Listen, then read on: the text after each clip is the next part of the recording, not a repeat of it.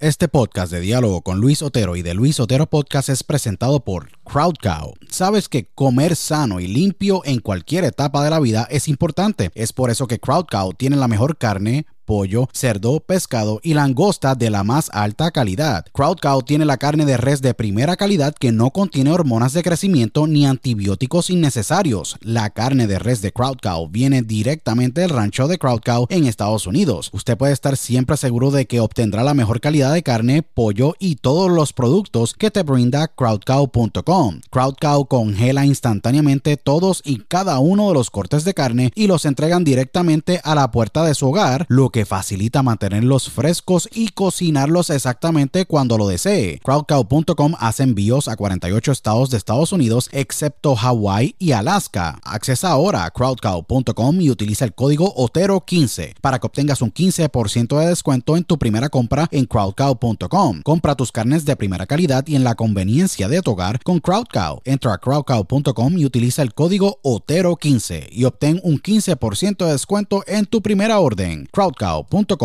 si padeces de estrés, ansiedad y otras condiciones de salud, tu solución es ThoughtCloud. ThoughtCloud.net manufactura el mejor CBD y los mejores productos derivados del CBD. ThoughtCloud tiene el CBD Isolate, CBD Full Spectrum, CBD en cápsulas, CBD en cremas y lociones, CBD en vapes de muchos sabores y los mejores CBD pre-rolls del mercado en sus sabores de Orange Crush, Dragon Fruit, Blueberry Splash y Sour Apple. El CBD de ThoughtCloud es espectacular y buenísimo, ya que tiene tremendos beneficios. Es 100% orgánico, ayuda a mejorar la ansiedad, estrés, bajar la inflamación, dolores crónicos, ayuda a la concentración y otras condiciones de salud. Visita thoughtcloud.net ahora para que hagas tu compra y utilice el código Otero en tu checkout o entra a dialogoconotero.com y accesa el link de ThoughtCloud en nuestro portal para que obtengas un 15% de descuento. Se los digo, ThoughtCloud ha sido increíble para mí y sé que lo será para ti. Nuevamente, accesa thoughtcloud.net y utiliza el código Otero cuando vayas a hacer tu checkout para que obtengas un 15% de descuento en tu compra. thoughtcloud.net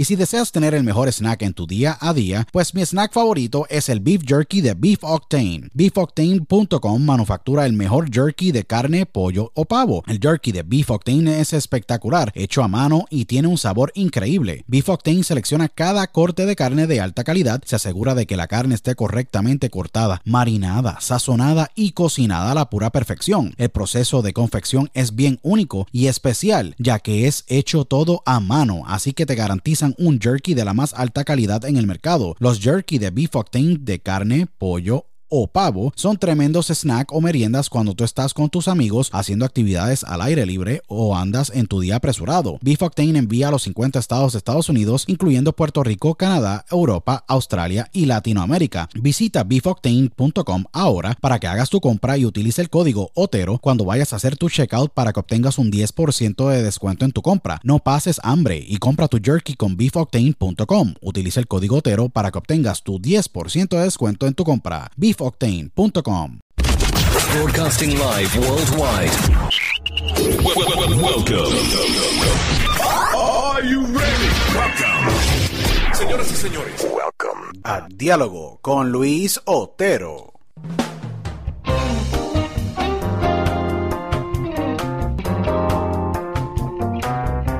Bueno, bienvenidos a una nueva edición de Diálogo con Luis Otero. Aquí tu host, eh, Luis Otero, agradecido con todos ustedes por los más de 100 mil oyentes que tenemos en todos nuestros episodios. Agradecido con todos ustedes en España, en, Granada, en Ibiza, Estados Unidos, Europa, Centroamérica, Sudamérica, en mi natal Puerto Rico, Canadá.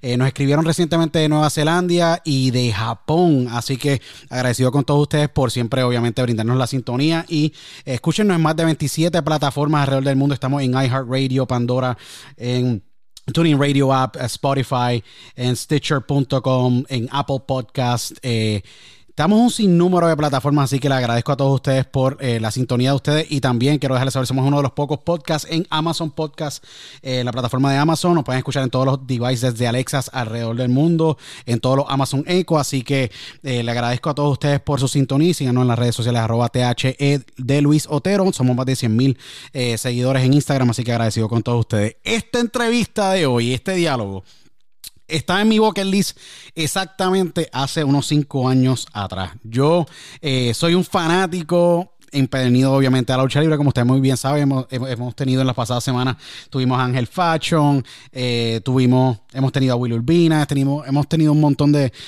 luchadores en el, en el podcast porque yo me vivo esto, soy un apasionado de la lucha libre, me encanta, eh, pero adicional tenemos un bucket list increíble de invitados que no actualmente tenemos. Y lo digo abiertamente, yo creo que es bien importante eh, resaltar la carrera de muchos luchadores que han marcado la vida de muchísimos puertorriqueños como yo eh, en, el ámbito de la lucha libre. En el invitado de hoy que yo tengo, eh, voy a darle más o menos un brief para que ustedes entiendan la magnitud de este invitado. Ha sido tres veces campeón mundial en Puerto Rico y el único reconocido por la National Wrestling Alliance como el campeón indiscutible de Puerto Rico, de la IWA y la WWC. Vamos a hablar de esto en este podcast, que va a estar bien brutal. Ha sido campeón hardcore de la IWA, campeón crucero de la IWA, también campeón en pareja con el gran Mr. Big, crearon los rabiosos y revolucionaron el mundo de la lucha libre. Siete veces campeón junior completo de la IWA, campeón en pareja en la WLC con obviamente Mr. Big, porque han sido los rabiosos y han revolucionado, como dije, muy bien la lucha libre. Y también campeón en tríos de lo que fue la WWL. Eh, para mí es un gran placer y honor tener el gran Freddy Lozada, pero nadie lo conoce así, lo conoce como el rabioso Blitz. Bienvenido a Diálogo con Luis Otero Blitz. Un gran placer tenerte aquí. Finalmente se me dio y se le dio obviamente a los más de 100 mil oyentes que tenemos. Gracias, papi. Gracias, Luis. Oíste, bien agradecido, papi, este, por la invitación este, y coño, de verdad, yo sé que hay gente que saben de los stats y la jodienda, pero usted es un duro, papi. usted tiene eso ahí, ready, ready, ready, papi. de verdad, gracias, gracias, de verdad. No, gracias. gracias, gracias a ti por aceptar la invitación, radicado hoy día eh, eh, en la ciudad de, pues, en, el área de Orlando, Florida Central, Florida Central, donde muchos puertorriqueños, básicamente es la capital de Puerto Rico y obviamente la capital de Puerto Rico en, Orlando, obviamente, porque están todos los puertorriqueños allá.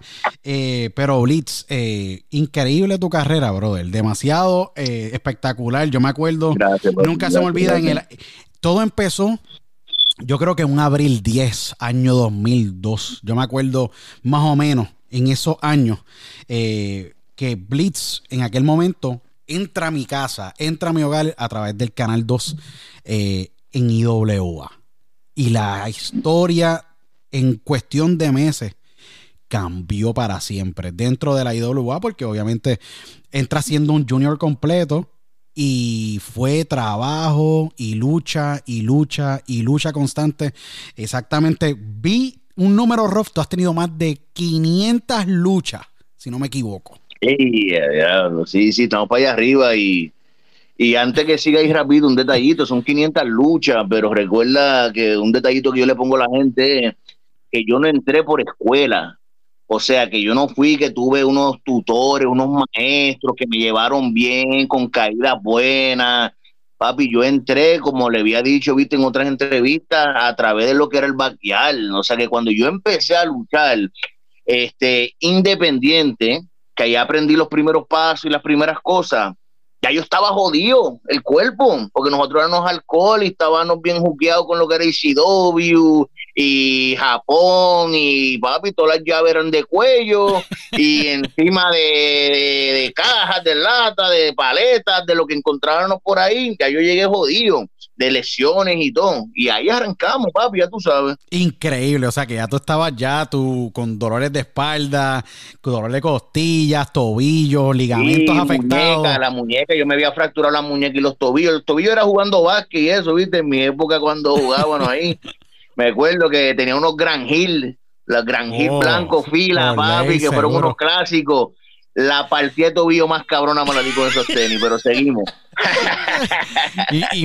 imagínate, mira, yo, yo me acuerdo que yo en el 2002 empiezo a verte a ti, imagínate, y no conocí esa parte anterior. ¿Dónde fue que tú comenzaste a luchar? Porque yo, yo siento que tú entraste y entraste full force tú sabes, con pleno calentón. Las primeras luchas eran Blitz contra Crazy Man, Justin Sane, Estefano, Diabólico, Tommy Diablo. ¿Sabes? Diablo, sí, me llevaste, me llevaste. Sí, no. Sí, esa era la yo tuve, es bien interesante, tuve la oportunidad de hablar offline, obviamente, con Justin Sane. Lo tendremos próximamente en el, en el podcast Radica hoy día y es Stuntman en Hollywood, en California.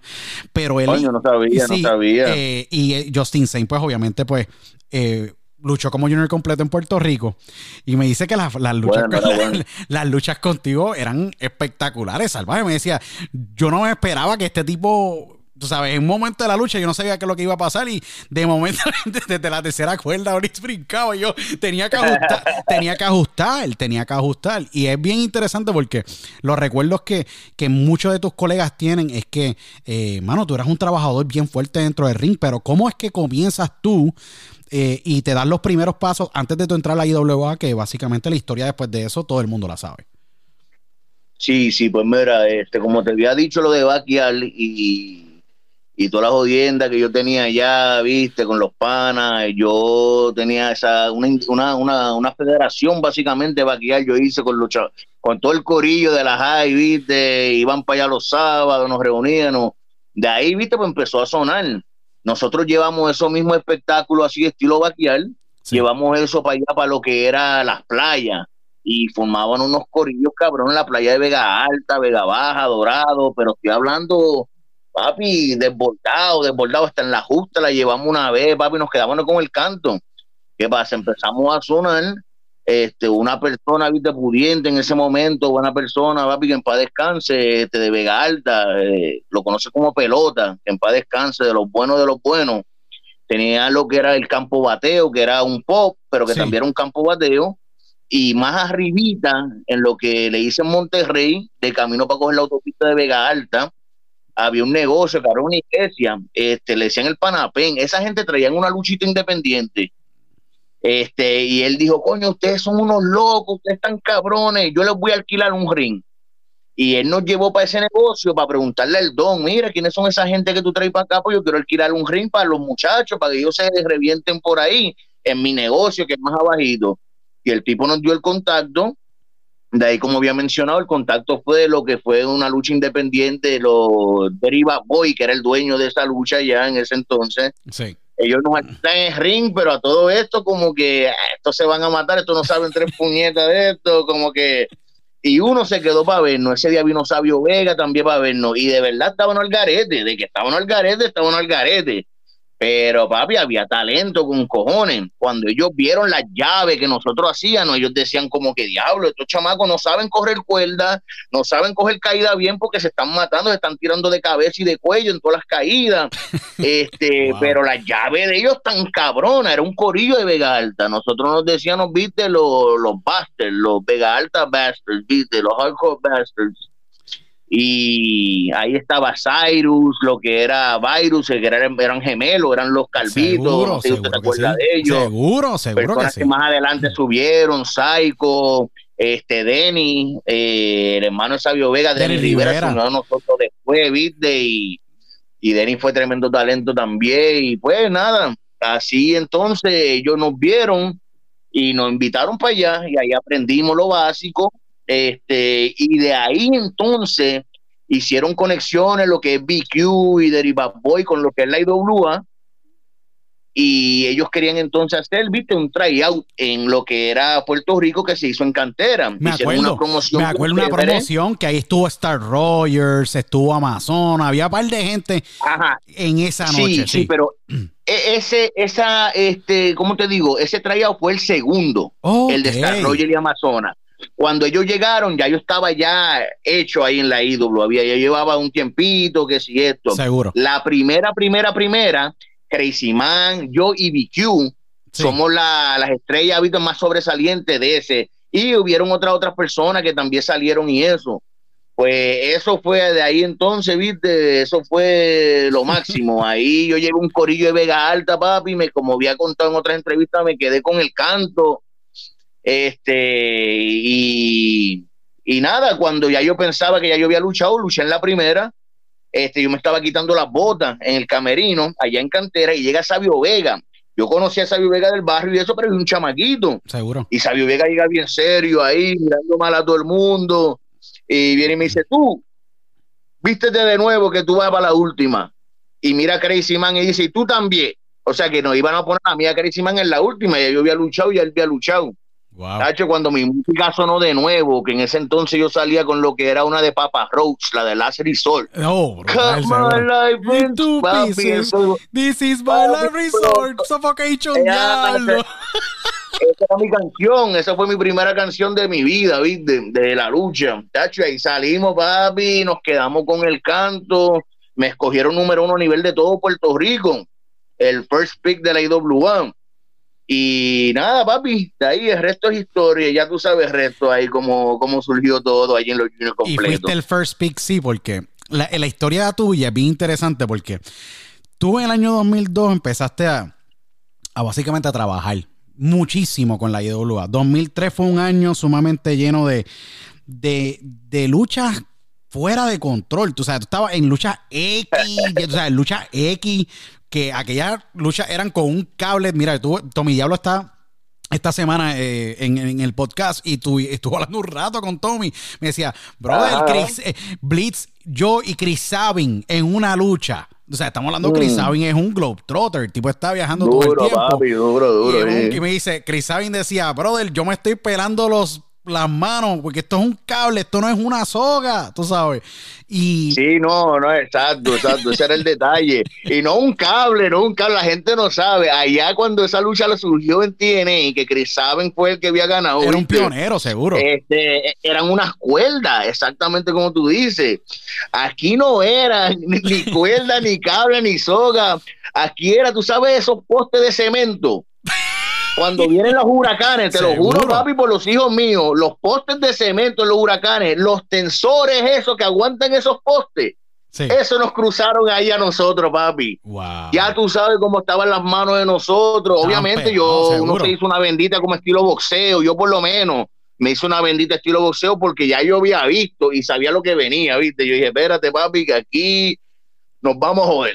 Sí, no, por eso que eh, era bien diferente y tú tuviste lucha, la lucha tuya, ¿me entiendes? Tú, una de estas luchas fue la lucha X, ¿me entiendes? Y hiciste varias de esas, inclusive te vi en la Pepín Cestero en una lucha X cuando te desenmascaraste, que aquello la gente se volvió loco. Nunca se me olvida, nunca se me Ah, olvida. yo- estuve presente, estaba sentado al lado yo del gran Luke Williams en aquel entonces, Sexy Boy Christopher, que en paz descanse, estaba también en el público. Obviamente Félix Tapia, el gran, el gran paparazzi también está allí, me acuerdo, nunca se me olvida. Ya tú estabas básicamente inmerso dentro de lo que eran las historias y me acuerdo que te conviertes en campeón junior completo, si no me equivoco, en enero 11 del 2003. El primer, la primera vez que tú ostentas ese título junior completo. La primera vez que te decidieron poner un título.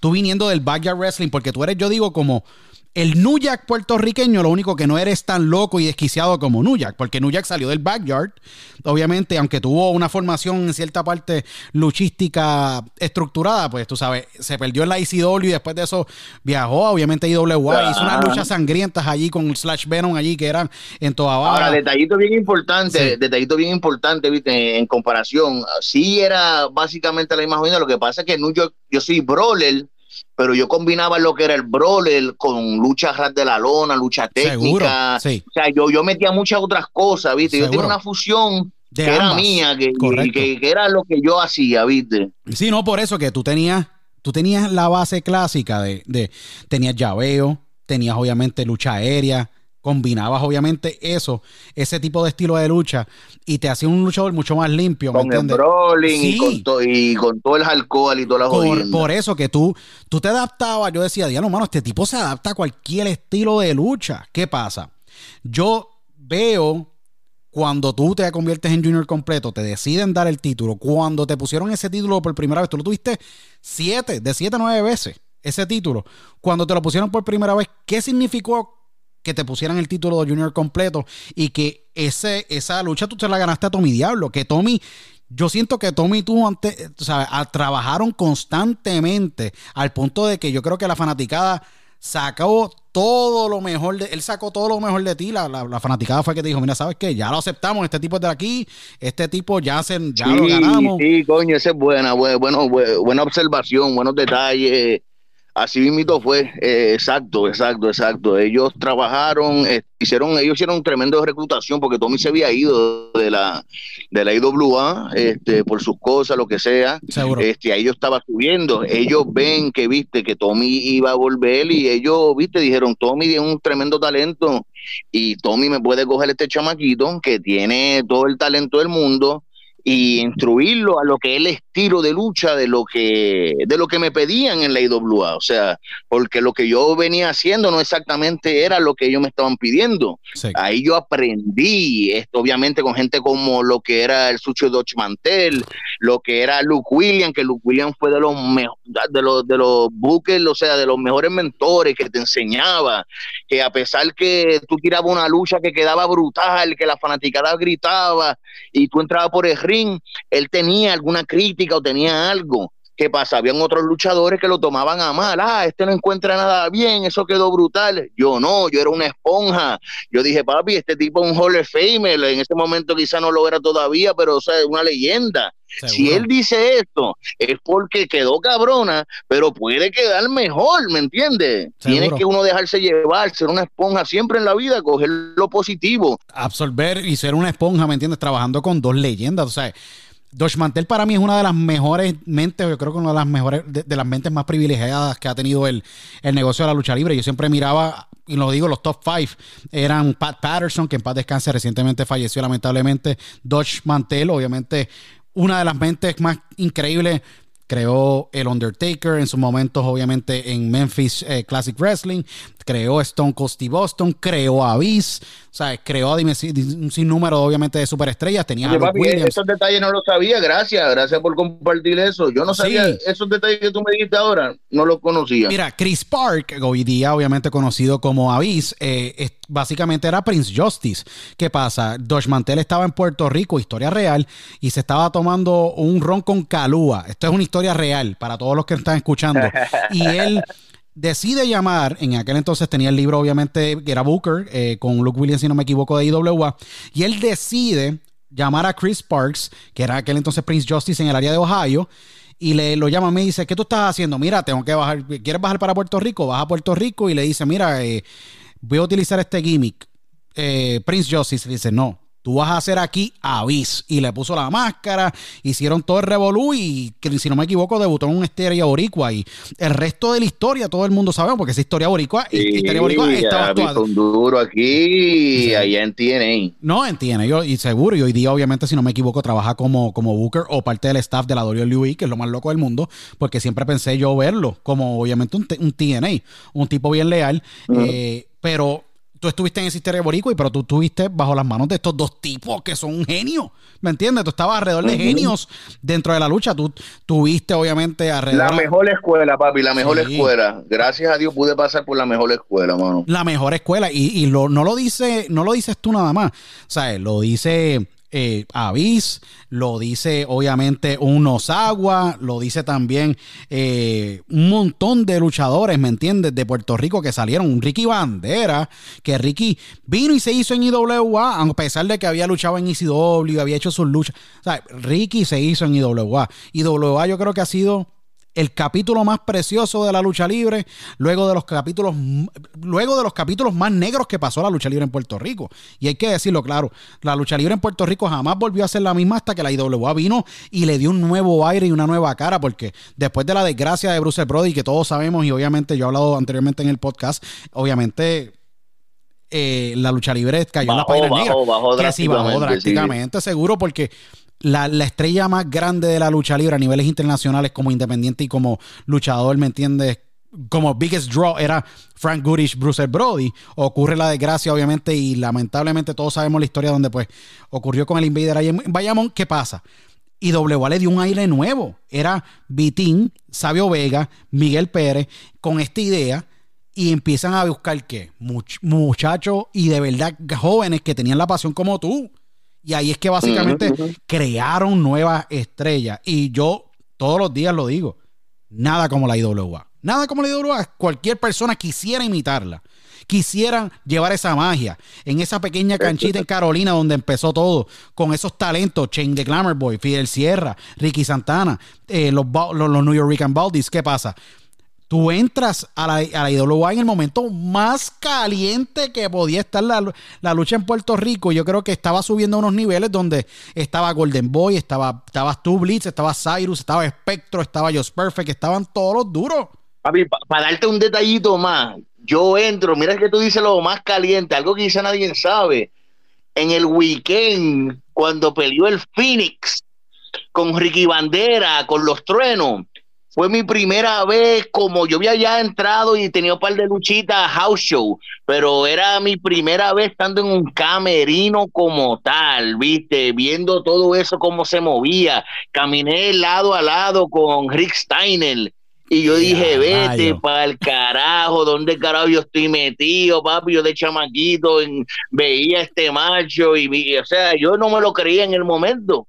y, entré ahí, Ahí mismito, papi, eso on fire como estaba. No, en el Roberto Clemente Walker en Carolina, Carolina que ese, ese estadio estaba desbordado de gente. Yo todavía tengo esa imagen mm. donde hay bajo aguacero, bajo un aguacero, papi, que el boricua no le gusta mojarse.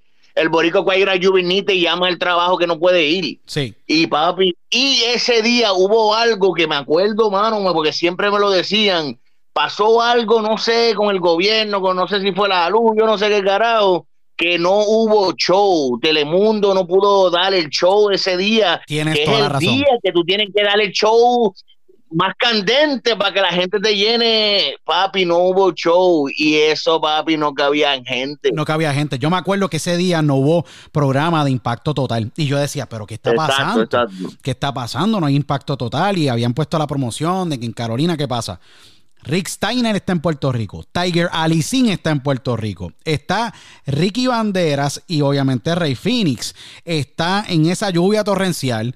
Eh, estabas tú, creo que hubo una lucha X ese mismo día al principio. Creo que tú estuviste en esa, y no sé si estuviste en esa lucha. Creo que estaba, estaban los, los del Kamikaze Clan. Había un montón de gente en esa, en esa, yo me acuerdo, nunca se me olvida, porque la gente sacaron paraguas y vamos a seguir viendo lucha. Que yo decía, esto es un fenómeno, estamos presenciando historia, pero no sabía la historia que estábamos presenciando. Y tú, tener, Ajá, ajá. y, tú, y tú ves la reacción de la gente a través de lucha tras lucha. Y tú estar ese día en el camerino. Y ya básicamente dentro del negocio. Tuvo que haber sido, yo creo que una, una experiencia demasiado inolvidable para tú poder olvidar todos los elementos que ese día pasaron para que ese, esa noche se convirtiera en historia. Porque eh, no hubo programa y el estadio estaba explotado de gente, pero explotado. O sea, una cosa fuera de control. Eso es así, eso es así, papi. En la época cuando llegaban los bomberos, Sí, eso ya no se ve en Puerto Rico, los bomberos. Mira, aquí no cabe más gente y no pueden entrar. Qué buenos momentos eso, mano, puñeta. no, es, que es- Espero que es- es esto después del COVID, mano, toda la lucha en Puerto Rico pueda, mano, porque de verdad, Tacho, hace falta. No, hace, falta de mucha corazón. falta. Yo creo que, mira, y lo digo, yo sé que el COVID es una situación sumamente seria. Yo soy sobreviviente de COVID. Los que no saben, tuve COVID, obviamente, al igual mi Coño. familia sí, y, y tuvimos eh, COVID, pero eh, lo digo abiertamente, la lucha libre es un mal necesario, eh, un deporte demasiado entretenido, algo que de verdad une a la familia. Yo creo que la lucha libre nos trae tantos momentos emocionantes porque son, la lucha libre te da el factor impredecible. Tú no sabes lo que va a pasar. Por más que tú creas que va a pasar, tú no sabes lo que va a pasar. A mí nunca se me olvida, yo estaba en la Pepense Estero y lo digo abiertamente. Se tira el sensacional Carlito, hoy día está Rogers desde, yo creo que lo más alto que había en ese momento en la, en la, en la Pepín Cestero. Y estaba Tommy Diablo, estaba Supermark, habían varios muchachos. Y tú intervienes en la lucha, te quitas la máscara. Y aquello nunca se me olvida. La gente volviéndose loca. No, eh, eh, no era Superman, que era Irán Túa. Irán Irán Tua, Túa. el aéreo, Irán Tua, nunca- Irán Irán Túa, Tua. Tommy, yo y Carlito, ese cuatro. Un Fader. Four así, X. ridículo. Esa ridículo. Ridículo. Gracias, para mí los, papi, los me- gracias. los Sí, me- sí, los sí. mejores aéreos, ¿me entiendes? Los mejores aéreos no había nada comparado. No sé, todavía no hay un roster junior completo en ese entonces como el que ustedes tenían. La división estaba muy dura.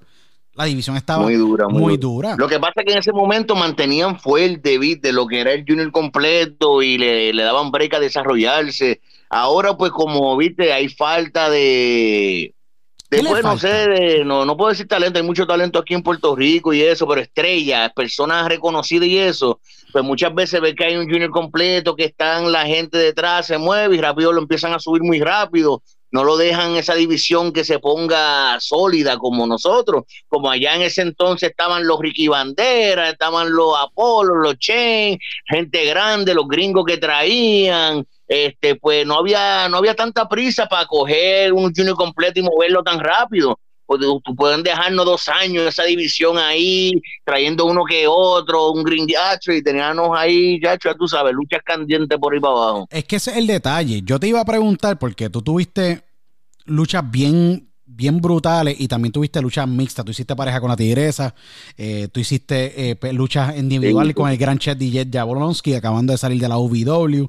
Nos mandan para Puerto Rico. Tuviste luchas con un montón de tipos de, de calibre. o sea, no, no he hablado con él desde aquel entonces, pero Chef Jablonski de los buenos de los buenos y tremendo talento, mano, tremendo talento. No, un tipazo, ¿no? Y Chet Jablonski hoy día radica en, en, el estado de la Florida, en el área de Tampa, se quedó por allá y obviamente hay un... Pero para allá cerquita, estamos cerquita ahí. Sí, no, por eso, que él está por allá radicado, al igual que tú tuviste, eh, o sea, tú has estado en el ring con tipo súper salvaje. De, ¿Qué le falta? Y te lo digo porque vamos, y este, este podcast para mí es uno de los mejores que, hemos, que, he tenido, que de verdad es uno de, de, mis favoritos, porque te tenía en el bucket list. Pero está bien cabrón, porque yo digo, ¿qué le falta hoy día a, los bookers en la, en la lucha libre? Porque yo digo que, mano, el producto se ha ido bien flat, lamentablemente. Hoy día ya tú no perteneces a ninguna compañía en Puerto Rico, radicas en Estados Unidos. Pues tú sabes, yo digo que la WLC se quedó en 1980, eh, y me importa lo que la gente diga. 1980. No, o sea, no me importa lo que la gente diga. Mira, épico, Carlito, lo respeto mucho, pero lamentablemente el producto se ha quedado flat. Eh, no veo innovación. Eh, como dijo muy, muy bien Sabio en el podcast que tuvimos, que ha sido el podcast con más de 185 mil oyentes, que eh, no hay jefe de camerino, no hay estructura, no se le da seriedad al negocio, no se compensa o se le puede dar obviamente el control creativo a ese luchador para que exprese, exprese lo que él, eh, su talento y esa creatividad y lo encajonan y lo dejan ahí. Yo creo que la lucha libre es una expresión creativa que tú tienes que dejar el luchador que pinte esa lucha con el otro luchador y llevar esa historia y conducir negocio de la manera que sea correcta. No sé qué, ¿cuál es tu opinión sobre eso, eh, Blitz? Pues mira, este es mi humilde opinión. El detallito es bien fácil. Este, no, no, no es tanto los buques, este, eh, te, lo, te lo digo porque trabajé de mano a mano, básicamente cuando este, en todos los rallies que tuvieron Moody con Denny, y chacho, eso era una creatividad. Esta gente estaban haciendo lo que ningún buque en, en el mundo hace. Ellos para que eso le quedara como ellos quisieran, ellos de su dinero, de su dinero, viajaban a Mayagüez a grabar a los West Side Mafia, al Nazareno, a Puro Macho, en el mismo día se tiraban esos road trips, este, o sea, ellos intentaron este, esos talentos como lo que es Electro y esta gente ahora, mira, esa gente son gracias a Moody y Denny que creyeron en este grupito de muchachos que quizás no le estaban dando el break por ahí eso, o sea que hay talento, hay buques que tienen creatividad todavía y que puedan darle una buena historia. Lo que no hay ahora mismo es una persona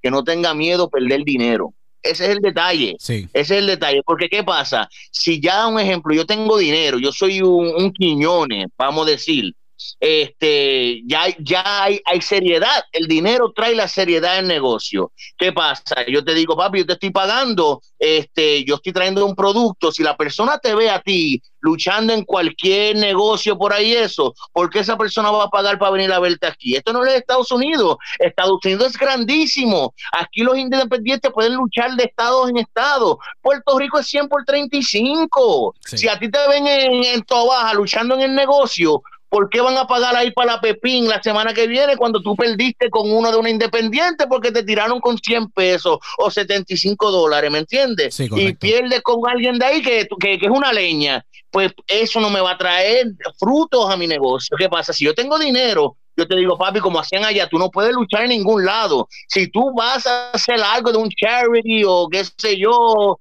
tú tienes que hablar con nosotros y nosotros darte el permiso. Ya eso trae toda la seriedad, ¿me entiendes? Porque ya la persona para poder verte a ti luchar tiene que ir para Pepín Cestero porque no te va a ver en más ningún lado en más ningún lado, ¿me entiendes? Y si te ven en algún lado es porque es parte de la, un ejemplo en el caso de nosotros, y WA que tiraba un show especial para un car dealer de, de Vega Baja, qué sé yo, un show afuera, pero nadie luchaba por ahí, nadie estaba en la independiente ganándose 50, ahora lo hacen, pero eh, pues porque no le están dando dinero, pues vamos a ganar unos 50 aquí, es como quemar fiebre, qué sé yo, pero eso, eso definitivamente para mí, en mi humilde opinión, mata el negocio. De mata el negocio, yo creo que le quita.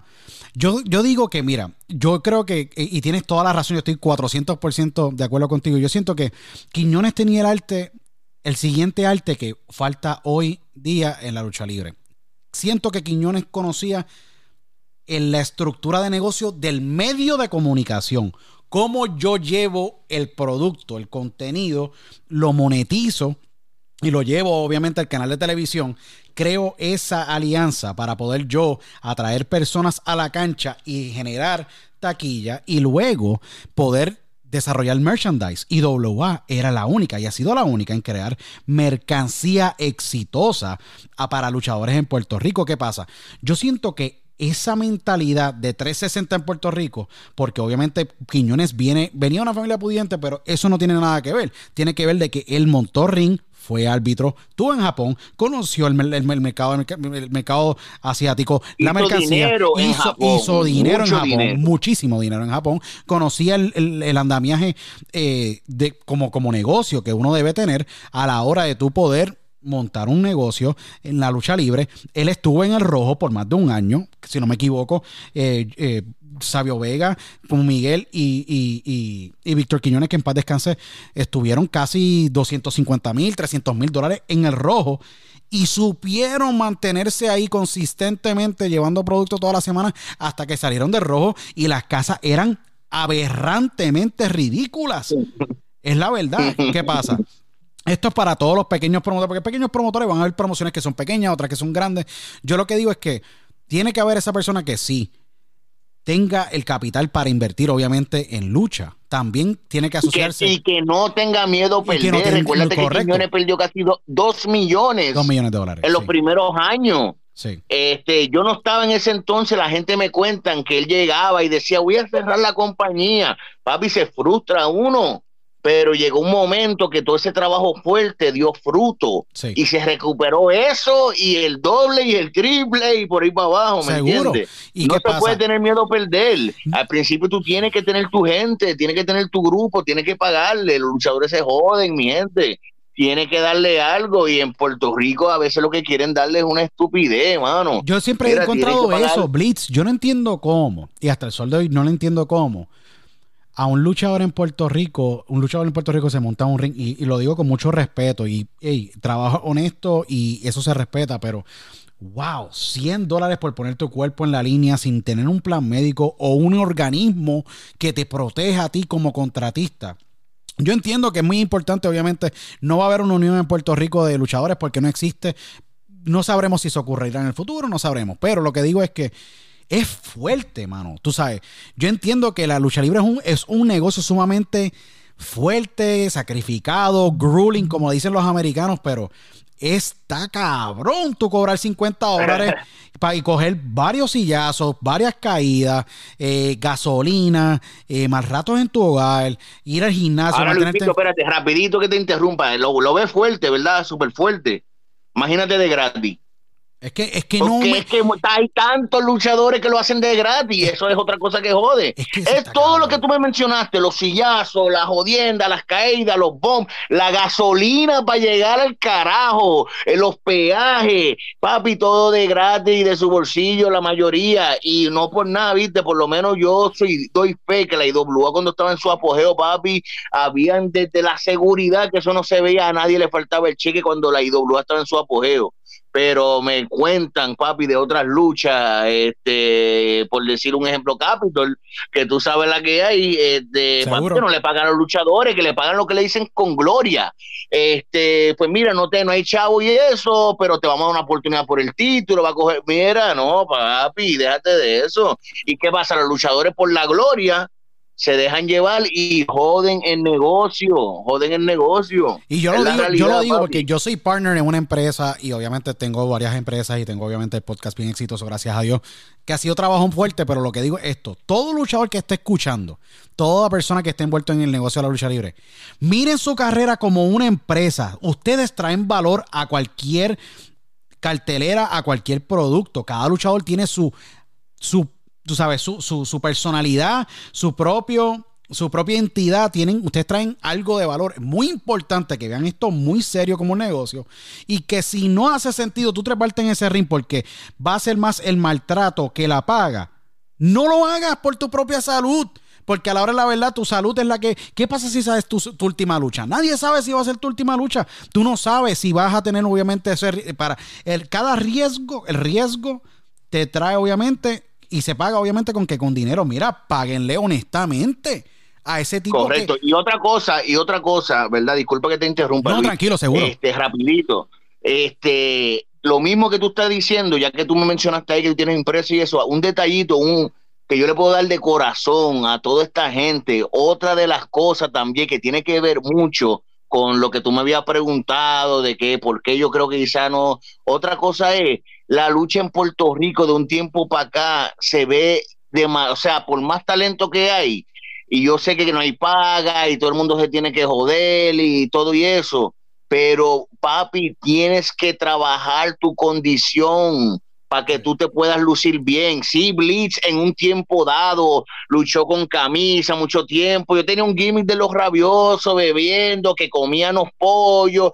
Podía pegar en ese momento, ¿me entiendes? Y eso. Pero Blitz tuvo una década picado, papi, gastando lo que cobraba en creatina, en proteína, aminoácidos, este, comprando, haciendo dieta. ¿Por qué? Porque tenía un compromiso que todas las todos los fines de semana, Blitz iba a salir en la televisión y tenía que verme a nivel de como yo quería verme. O sea, yo no quería verme menos que Estados Unidos si yo veía que habían lucha en lo que era Ring of Honor y yo veía que había unos flacos ahí, yo decía, puñeta, yo me veo mejor que ellos, estoy aquí en Puerto Rico y yo trabajaba mi físico, mira, lo trabajaba y no había que tener gimnasio, me quedaba pelado, yo era un chamaquito, yo soy de principios humildes, no había para gimnasio, pero ya yo estaba ready, así compraba una proteína barata de 20 pesos, empezaba a comprar tuna y hacer purchó y hacer squat, papi, porque la gente te van a ver qué pasa, si está todo el roster desde la primera lucha hasta la última, con, y tampoco tú puedes estar tapado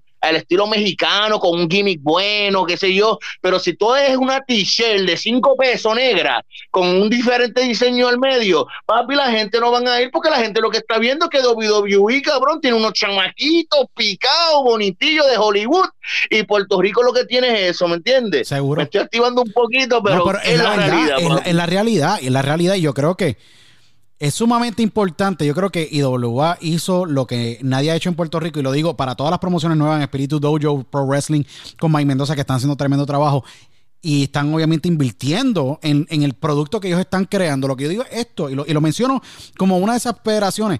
Mano, inviertan en sus cámaras, inviertan en la parte visual. El mercado cambió el modelo de negocio ha cambiado. Actualmente no hay cancha. O sea, que tú tienes que poner el producto en donde lo tienes que poner online. Y tú estás compitiendo a niveles globales ya para exportar ese, ese contenido a niveles de YouTube o Fight o cualquier otra aplicación que te lleva el producto allá afuera. Tú tienes que diferenciarte en la góndola. El producto puede ser bueno, las luchas pueden ser espectaculares, tú puedes hacer mil acrobacias lleva la historia correcta, prepara ese producto bien y edita ese producto y llévalo bien. Y va a llevar ese producto, y lo digo abiertamente siempre, desde que salió la primera intro de IWA de Zona Caliente y de eh, Impacto Total, cuando salieron esos dos narradores, Will Urbina, eh, Axel Cruz, eh, estaba muy Jack Belende, o sea, tenía un producto, pero cuando se iba al cuarto de editaje, esa gente hacían ver todas las luchas, por más que utilizaran una cámara 35 milímetros, se veía de calidad. Y ese producto se exportó. La única compañía de lucha libre en Puerto Rico en la historia que exportó producto exitosamente a Estados Unidos, al Sun Network, y lo digo aquí abiertamente, esto no lo saben los fanáticos en Puerto Rico, al Sun Network, a Colombia, en Centroamérica, Suramérica, estuvieron en Canadá, estuvieron en Fox Sports en un momento, fue la IWA. Las luchas de Blitz se veían en Florida Central, se veían en Atlanta, se veían en Texas, se veían en Nevada, se veían en California, se veían un montón y eran narradas en inglés. Y mucho americano todavía conoce la historia de Ricky Bandera, la historia de Blitz, la historia de un montón de Thunder y Lightning. Muchos americanos me lo han dicho. Yo soy fanático de Thunder y Lightning. Me dicen, si esos tipos hubieran llegado a la WWE, ¿qué hubiera pasado con la lucha libre? Eh, y te lo digo, lo dicen un montón. El producto es importante. Es muy importante. Y inviertan en el producto de la manera más estratégica posible. No es que hagan una inversión de medio millón de dólares y después te, no, háganlo de manera estratégica, pero háganlo bien. Háganlo bien, porque eso es lo que va a hacer la diferencia a la hora de uno poder poner producto y poder levantar la industria. Lamentablemente, lo que hay en Puerto Rico de industria son la CWS, la EWO, la WWC y está tan variando la industria y obviamente no hay más nada actualmente.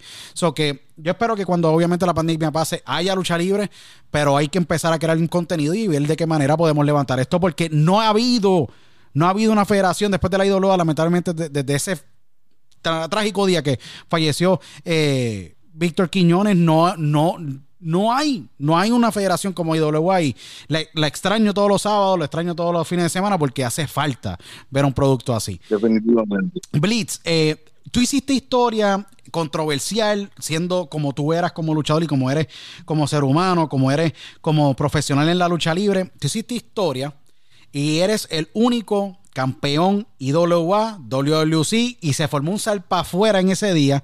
Nunca se me olvida, obviamente, la historia. Tú estaba, eso fue enero 6, 2008. Eso fue un día de Reyes. Eh, y estaba en aquel entonces Jack Moody Jack Meléndez con la rabia.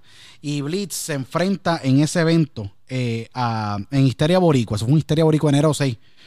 Y tú terminas saliendo por la puerta ancha, convirtiéndote el único campeón que en la historia ha agarrado el título de la WWC, el título mundial de la IWA, y se formó un salpa afuera de 40, las 48 horas más tensas yo creo que ha habido en la lucha libre desde aquel entonces, sí, desde aquel entonces con lamentablemente la muerte de, de salió en Japón, salió en diferentes áreas, Canadá, o sea, Jeff Jarrett habló de eso, o sea, eso fue grande, fue grande. ¿Qué pasó ese? Explícame qué pasó ese día, si me puedes brindar detalles, cómo ocurre ese, ese evento que cambia la lucha libre para siempre en Puerto Rico. Pues mira, si yo te puedo ser bien, bien, bien sincero, papi, y un ejemplo, dándote los detalles, los detalles como tal, yo no tenía conocimiento de qué carajo estaba pasando. Yo fui preparado a pelear con Tim Arsen. Tim Arsen era el con quien yo iba a luchar. ¿Qué pasa? Este, había en ese momento, yo, este, como todo el mundo sabe la historia, yo me había ganado la Copa José Miguel Pérez. Correcto que yo le había mencionado en otra entrevista, cuando yo me gané esa copa, yo lo vi como que pues ya, o sea, la IWA, la que se ganara la copa, iba por el campeonato mundial. Este, todo mi esfuerzo, todo lo que yo había hecho, ahí, ahí era que se me lo estaban dando para atrás, you know, they were giving back. Toma, Bli, ahora es tu break, papá, tú te has jodido aquí en esta compañía, llevas años, es tu break. Y ahí en ese entonces, el grupo de mi gente, mis hermanos, mi familia, Mr. Big, Moody, Estefano, este Jumpy, esta gente deciden como tal, hacen unos negocios y eso. Ellos allá sin yo, o sea, me habían mencionado en un momento los planes como tal, pero entonces eso quedó que iban a hacer una invasión, iban a llegar allá, iba a ser algo grande, iba a ser lo máximo. ¿Qué pasa? Yo estoy aquí entre la pared y la espada tengo todo el corillo, sea, cuando siempre es como, no sé si tú baloncesto, pelota, cuando hay un draft, un trade, que la persona llega nueva, siempre es algo grande, la gente está esperando, o sea, que tenía eso de que Capitol iban a ir para allá, yo nunca había luchado en Capitol, Capitol a pesar que old school como quiera, pues es una, universidad de la lucha, es algo que uno puede tener en resumen, o sea, que yo estaba ahí, todo el corillo para allá, pero ¿qué pasa? IWA me da la copa José Miguel Pérez y me dice, papi, te toca, ahora tú vas a ir por el título mundial. Diablo, es tu momento, increíble. Y ahí yo digo, papi, yo sea desde chamaquito, cuando yo era un fan, un caifán, como dicen por ahí, que yo veía la IWA, jamás me hubiese este, imaginado que yo hubiese tenido una oportunidad para ser, viste, el, la persona que con la cual la compañía está contando. Y yo dije, me la puse todo en una balanza y le dije a mi corillo, mira, I'm sorry, este, sé que quizás se enojaron, pero después, viste, que nosotros somos hermanos, que si esto, ellos siguieron, ellos tenían lo de ellos, había talento allá como quiera, y yo me quedé acá con Magú, papá. Y me acuerdo que despedimos un año y ellos dijeron, papi, tienes que salir para afuera en el break, como quien dice, era una despedida de año, la, la, lucha no estaba en su mejor momento, la cancha estaba llena, pero económicamente digo, no había como nada de atracción Ve para afuera, papi, y entretén a esa gente con Magú. Haz lo que tú puedas, papi. Y ya, tú sabes, yo salí para allá con la de voy subiendo, voy bajando, papi, con Magú y papi, nos quedamos con el canto ahí, solo, nosotros solos pero ¿qué pasa? Cuando yo veía el show, por más que quedaba ahí, en WWE le gustaba darle esas luchas clásicas de viejos, de gringos, que en Puerto Rico eso no gusta, la gente no quería ver a esa gente. Y yo veo entonces Capitol que se está poniendo como que más moderno, veo la rabia que está matando, y yo me pongo a pensar, coño, habrá sido una buena decisión la que yo tomé. Pero papi, definitivamente a la hora de la verdad no me arrepiento de nada, como siempre lo he dicho en otras entrevistas, tuve mi oportunidad con Bison, eso fue algo bien grande para mí. Después Vito, de Ricky Vega, o sea, hubieron unos luchones que me tiré con esos heavyweight, este, Judas, o sea, no, con varias, personas y, y, valió la pena. Al final de la hora valió la pena quedarme y meter mano acá. No, definitivamente, pero lo tengo que decir. Tú tenías esa lucha con Tim Arson, que en paz descanse, Tim eh, falleció hace varios años atrás, para los que eh, eran fanáticos de el gran zombie de la ECW, el, el arsonista Tim Arson, hizo una campaña grandísima de lucha libre en Puerto Rico, lamentablemente Tim Arson falleció, eh, pero esa noche... ¿Cómo es que se da todo allá dentro del ring? Porque tú estás con Tim, lo más seguro me puedes dar detalles o no, me vas a poder dar todos los detalles, pero. Sí, no, no, papi, estamos aquí a fuego, a, fuego, ¿qué lo que tú necesites. ¿Qué pasa? Eh, so que tú estás con Tim en el ring.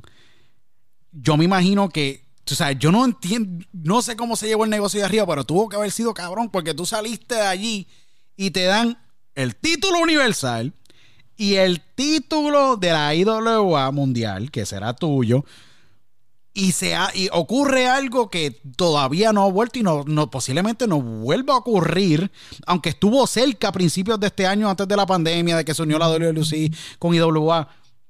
Pero todavía no ha vuelto a pasar algo similar, que un luchador creado en IWA tenga esos dos títulos y sea reconocido por la National Wrestling Alliance. Vamos a ver, claro.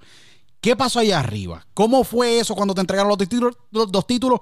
¿Y qué pasó después? Porque después de eso llegó la WWE, se metieron con la policía tratando de coger el título, pidieron 48 horas, había un revolú de cuatro pares que hasta el sol de hoy mucha gente no conoce exactamente. ¿Qué pasó en ese, se le puede decir un screw job? Que ocurre en Puerto Rico. Sí, sí, sí, sí. Pues mira, ¿verdad? Que esa fue la pregunta inicial que me había hecho y me desvié por ahí para abajo, pero tú sabes qué pasa. La gente que andan duro, mi gente, si están allá en España escuchando la, la, cerveza de Holanda esa verde, nosotros decimos la palmolive en Puerto Rico, da duro, mi gente. Este, pero nada, estamos allá y como te estoy diciendo, papi, yo no tenía conocimiento. Esta entrevista está cabrona, lo tengo que este, decir.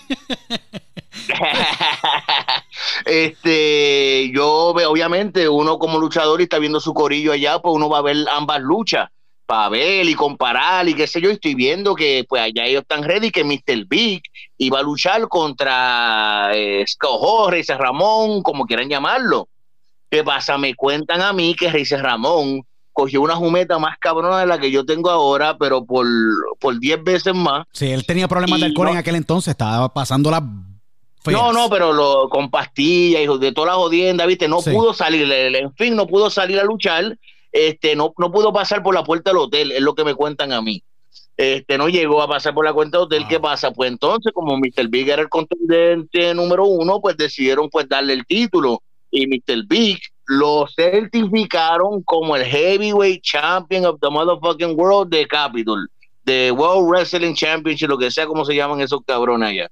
Este, anyway, él entonces va a defender con no sé quién y ellos allá, sin conocimiento mío, yo nada, como te digo, yo iba con Tim Arsen, yo vi con mi mente, yo siempre era focus, yo siempre quería una buena lucha, no quería repetir jodienda, quería siempre, yo lo estaba en lo mío. Y de la nada, ellos hicieron unos negocios allá y llegan donde mí, este, lo que era Saboldi, Mario Saboldi. El gran Mario Saboldi. Era un americano, que era el que estaba controlando, él era gran parte de toda esa jodienda que pasó entre él y todo eso. Ellos hicieron unos negocios con Vic, que yo no sé lo que hicieron, y viene él y me dicen con otras personas, creo que estaba sabio, no me acuerdo bien, y me dicen, estaba sabio definitivamente, y me dice, mira papi, este Mr. Big viene para acá hoy. Yo me quedé como, oh, shit este, vienen para acá y me dice, y vas va contra ti.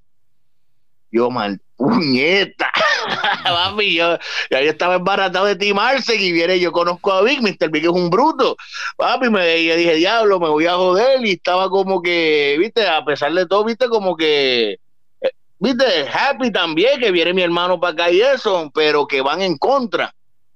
Y yo, pues, vamos a meterle. Y ahí, pues, surgió una lucha este, la lucha no fue una lucha de media hora, que si esto recuerdas ya yo había luchado, este, y Mr. Big vino, me, me, dio una pela, tengo que admitirlo, Mr. Big me dio una pela cabrona, pude sacar una que otra cosita y eso, pero nada, sorprendí, pude coger lo que sea, me dieron los títulos, y ahí mismito, yo ganando los títulos, Sabio Vega estaba un paso más adelante de allá. Él sabía que alguien iba a venir, que eso no se iba a quedar así y ellos dándome los títulos, ya habían guardia y estaba Roberto José, José Roberto José Roberto José Roberto con guardia y la jodienda qué pasa cuando vienen porque pues lo ven como robo lo están poniendo como robo a quitarme el título no el de la IWA el que supuestamente era de ellos Sabio estaba un paso adelante. Yo había no salido con el campeonato que se había ganado Sabio de Panamá, de la lucha de Panamá.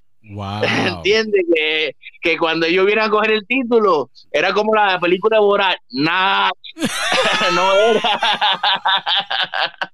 y ya tú sabes, papi, el PAME se tuvieron que ir con los guardias, con el ahí, papi, y después yo no sé cómo negociaron y el título llegó allá. Eso es allá ellos, yo no estaba envuelto en eso, de verdad, eso, pero eso fue mi experiencia ahí durante eso y obviamente al yo tener los dos títulos, cuando yo vi toda la noticia y eso, papi, para mí era como que diablo. Ahora ese tiempo no estaba lo que era ayuda, o sea, no estaban las cosas así, la internet, pero yo dije, fuck. Es que se fue están hablando de mí en Google, en Google me están mencionando. Yo me acuerdo haber entrado al prwrestling.com, lo digo abiertamente, y luchalibreonline.com, y me acuerdo haber entrado en gerweg.net, y yo decía, puñeta, tienen la fucking noticia en primera plana. Like, tenían la noticia en primera plana, decían IWA and w, me acuerdo el título. IWA and WWC crown the first undisputed Puerto Rican champion. Y yo decía, esto es de loco. Y aparecía la foto tuya con una con un, con un jersey rojo. El título de barriada, que decía barriada. Barriada, ese mismo. Título de WWC en un lado, título de WWE en otro lado y me acuerdo que hasta David Meltzer, del, Wrestling Observer, una de las publicaciones más grandes, habló en su programa sobre eso. Y yo dije... No sabía, eso no lo sabía. Sí, ¿qué pasa? Eso se fue viral en tiempos donde las cosas no se iban viral porque no había como irse viral. ¿Tú me entiendes? Que, eso es lo, eh, que, eso es lo, impactante sobre este. Eso es lo que quise mencionar, de así, de eso mismo quería decir. en ese tiempo, viste, no había para uno irse viral y eso estaba viral. No, había, no, no, había. Estaba hot, hot, hot. En el mundo de la lucha. ese es el punto. Y hoy día todavía sigue siendo, como dice, y sale listado online. Eh, both the International Wrestling Association and the National Wrestling Alliance, que es la NWA, la famosa NWA, reconocen la unificación de estos dos títulos en uno, como Blitz siendo el único luchador en la historia de Puerto Rico, como el que aguantó esos dos títulos, aunque a pesar que ni sabía qué carajo estaba pasando en ese momento. Es la cosa, es la cosa, papi. Eso es, era un, como dice, un screw job, un screw job no hay otra palabra, era un, un super screw job que pasó ahí, papá. No, súper salvaje. Eh, Blitz, eh, y ya más o menos culminando, obviamente, que quede claro, esta es la primera de varias entrevistas que tendremos con Blitz eh, eventualmente, ya que esta ha sido para mí una de las entrevistas mías más salvajes que hemos tenido. real. Te, te, agradece. Blitz, aquí. no, y no, y te lo digo, para mí ha sido un honor tenerte. Blitz, pregunta, de todas las luchas que tú has tenido, porque mira, tú te has enfrentado a, gente de, de, de calibre, tú sabes, eh, y de nombres súper espectaculares, Mikael Judah, eh, Chet DJ Jablonski, eh, Rick Stanley, eh, Sabio Vega, tuviste luchas con Rey, Rey González, el mejor libra por libra, yo creo que la lucha libre en Puerto Rico ha tenido, en muchos aspectos, en muchos aspectos, obviamente como luchador Rey González es de lo más completo, papi, que ha tenido la isla. No, definitivamente. De lo más completo. Para mí yo creo que una tragedia, obviamente la gente no sabe, Rey González iba a ser parte de los boricuas, por cualquier X de razón, no ocurrió.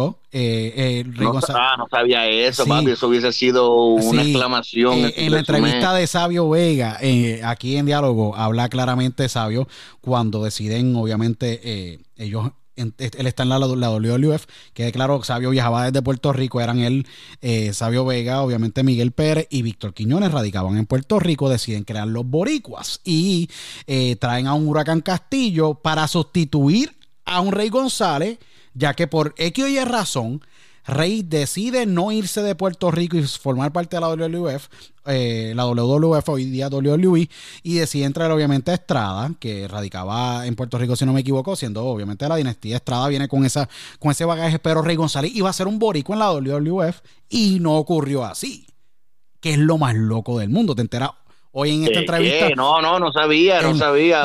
Estoy aprendiendo contigo, contigo un poquito aquí la historia de la lucha de Puerto Rico. lo más interesante. Me está instruyendo un poquito a mí, imagínate. Tú me estás instruyendo a mí, imagínate, papi. Lo más interesante es que eh, Rey González se supone que estuvieran los boricos, ahí no está, pero tú hiciste obviamente tremendas luchas con él. Eh, has estado obviamente en, en el ring con un sinnúmero de mega estrellas. ¿Cuál ha sido la lucha tuya favorita y que más te lleva en el corazón. Todas tienen tu, su, lugar especial en el corazón, todas tienen su historia, todas tienen esa, esa peculiaridad o esa, esa parte única, pero de todos esos luchadores que tú has compartido ring, ¿cuál ha sido para ti ese luchador que se lleva a ese lugar especial el, de, una de, las, de una de las luchas más favoritas tuyas o, o, de las que más significan para ti? Sí, este, Bien, ¿verdad? Buen punto que, que, pone de que menciona favorita. Recuérdate que favorita no necesariamente tiene que ser la mejor. Correcto. O la más, lo dejamos, claro. que uno encuentra, donde se movió mejor o lo que sea.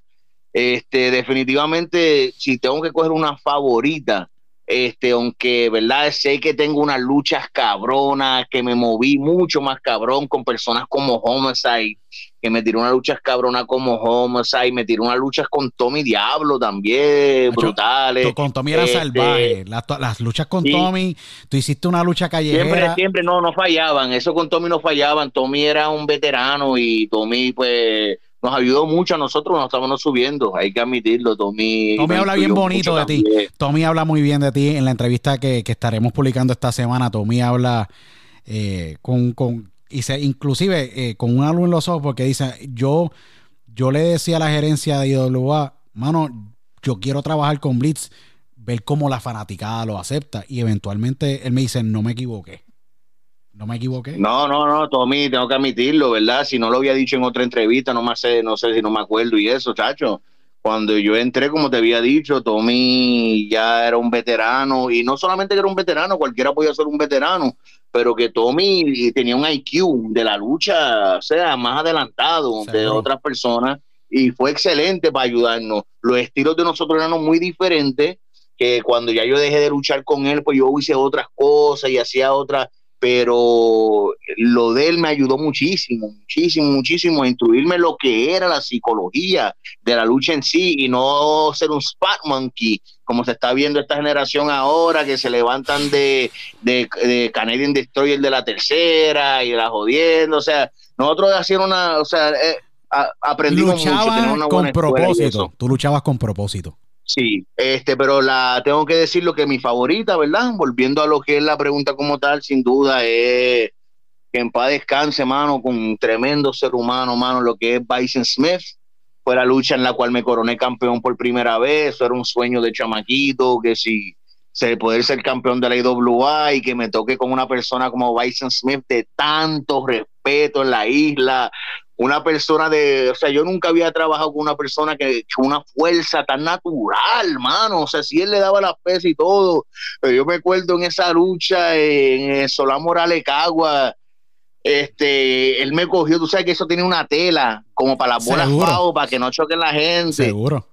Mano, yo me, le estoy tirando lo, lo, que le dicen los forearms, porque yo y él nos metimos unos forearms, el primer forearm que él me dio, que yo lo cuento en todas las entrevistas, me, o sea, yo sentí lo que siente un boxeador, papi, me dio en el botón y mis rodillas hicieron así, tan valía, o sea, yo me iba, él me tuvo que agarrar para no noquearme. Y yo dije, anda para el carajo, tú querías heavyweight negro. Bienvenido a los heavyweight.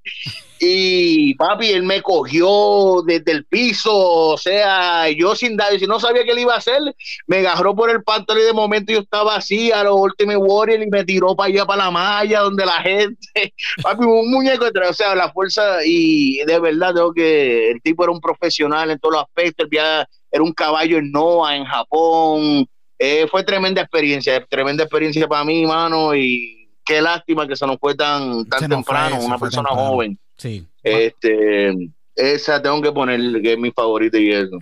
Bison eh, es eh, un, como yo digo, un gran teddy bear. Era un tipo bien buena persona. Tuve la oportunidad de compartir palabras con él hace muchos años atrás, que en paz descansa, obviamente, en Puerto, falleció en Puerto Rico trágicamente. Eh, y me acuerdo que Víctor Quiñones tenía una, una, facilidad bien única para buquear luchadores y cuando Bison hace su entrada a Puerto Rico, obviamente con Pro Wrestling Noah, eh, tipo de Fresno, California, era donde nació eh, eh, Bison, viene con ese pedigrí y obviamente en Puerto Rico lo bautizan como el Buffalo Bison, obviamente. El Buffalo, el, Buffalo Bison. Y, y yo creo que trajo, un, trajo algo bien interesante porque en Puerto Rico no se veía un cencerro hace mucho tiempo una lucha libre. Él trajo el cencerro. Eh, adicional de eso, se adaptó al, tipo de lucha bien física en Puerto Rico, porque en Puerto Rico se utiliza, eh, la lucha es bien física. Y yo siento que en todas las luchas que vais, inclusive la tuya, eh, él, como yo decía, como él dijo una vez en una, entrevista acá en Estados Unidos, yo me to yo tocaba, like we touch each other, nos tocábamos, nos, se daban duro. Y yo creo que yo, creo que, yo, creo que era una manera bien eh, respetuosa de él poder contar la historia, obviamente, y poder llevar esa, eh, conducir negocio. Eh, y muy triste que se nos fue, yo creo que es una tragedia también muy bien grande, tú sabes. cuando uno se pone a mirar hacia atrás, y yo esto es algo que yo lo traigo en perspectiva en esta entrevista con Blitz, que no lo he traído en las otras, es Quiñones se nos va, Bison Smith se nos va eh, y se nos han ido muchos luchadores a través de los años y personas envueltas en el negocio de la lucha libre. Eh, si no me equivoco, el gran Héctor Moyano también. Y yo creo que es sumamente importante. El luchador se va joven, lamentablemente. Si tú buscas los récords y eso, el luchador como tal, en, generando, no es, no es una persona de durar de 100 años. El luchador, lamentablemente, se nos va temprano. Y es bien en esto, te este, recuerdas de son muchos golpes, muchos químicos, uno vive también vida de rockstar en un momento dado. Seguro. Este, las pastillas para los dolores, las jodiendas, se van temprano. Por eso es que yo los respeto a ustedes mucho, porque yo digo, mira, eh, Imagínate tú luchar en 1940, 50, 60, 70, cuando Lutez, el gran Gorgeous George, eh, tú sabes, Antonino Roca, eh, José, Luis, José Luis Rodríguez el Sultán, eh, Don Miguel Pérez Padre, todos estos luchadores, el gran Pedro Morales, que se nos fue también recientemente, hace como un año y medio, dos años atrás. Cuando tú miras a ver, tú dices, wow, las condiciones de trabajo en aquel entonces, tenías que viajar, montarte un carro, guiar 455 millas o montarte un avión. Es bien, bien cansón. Obviamente, bien sacrificado. Sumamente era sacrificado, porque imagínate, yo me acuerdo que Bison luchaba en Japón un viernes y estaba un sábado en la Pepín Cestero. Dice, brother, esos son 14 horas de, de vuelo, o sea, tu espalda. Tú acabas de coger una turca, ¿me entiendes? De cantazo contra, ¿me entiendes? Contra un montón, de, tú sabes, en aquel entonces contra... Y en Japón, se da duro, papi. Contra Tanahashi con un sinnúmero de luchadores. Hardstyle ahí. Sí, era, era eh, bien físico. ¿Qué pasa? Es bien eh, fuerte. ¿Qué pasa? Como no hay condiciones, las condiciones de trabajo también, eh, es, es, difícil. Y por eso es que yo lo respeto a ustedes grandemente, a todos los luchadores que tenemos en, en el podcast, porque el respeto a, todos ustedes porque ustedes son los que han decidido poner su cuerpo, ¿me entiendes?, en la línea para poder llevar entretenimiento y crear memorias inolvidables, ¿me entiendes? Y es la verdad, y hay que, y hay que, hay que admirar, y es de admirar, ¿me entiendes? Tomar una, una, una vida sabiendo de que tú vas a ser lastimado constantemente. Son un accidente de carro todas las noches. Y es bien, es bien, bien fuerte. Y por eso te respeto a ti y respeto a todos los luchadores de en Puerto Rico y en el mundo. Gracias, gracias.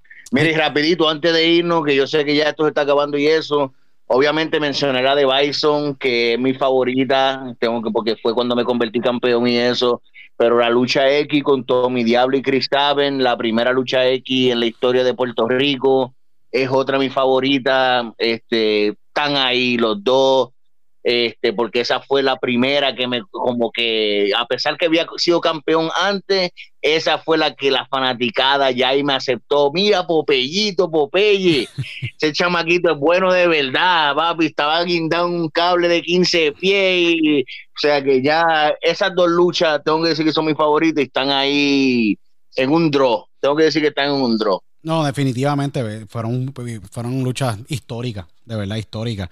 Yo creo que, eh, y, lo digo, yo sé que voy a recibir tantos correos de, gente cuando escuchen la entrevista van a decir, mira, tráelo otra vez en algún momento. Yo le aseguro que en algún momento estaremos trayendo a Blitz a, principios a, principios de a principios de 2021 o a finales de año. Anyway, eh, Blitz, eh, mensaje para la fanaticada, las personas que te han respetado, han admirado, han apreciado tu trabajo. ¿Qué mensaje le tienes que dar a ellos en esta edición de diálogo? ¿Y qué mensaje le quieres enviar, obviamente, en esta época especial, obviamente, que es la época de Navidad?